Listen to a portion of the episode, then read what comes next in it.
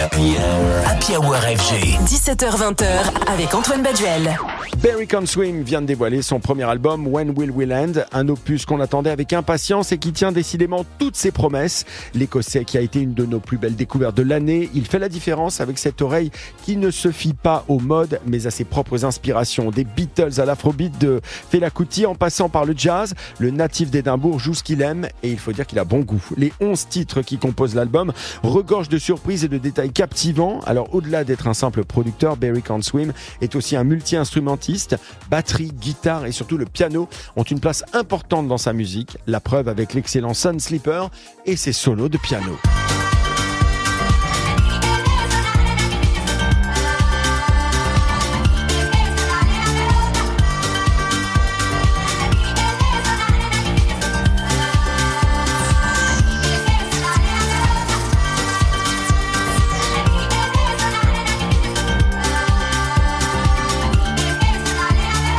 Vous l'aurez compris, When Will We Land, c'est une étape importante dans la carrière du Britannique, d'une sensation. Il est devenu une véritable révélation.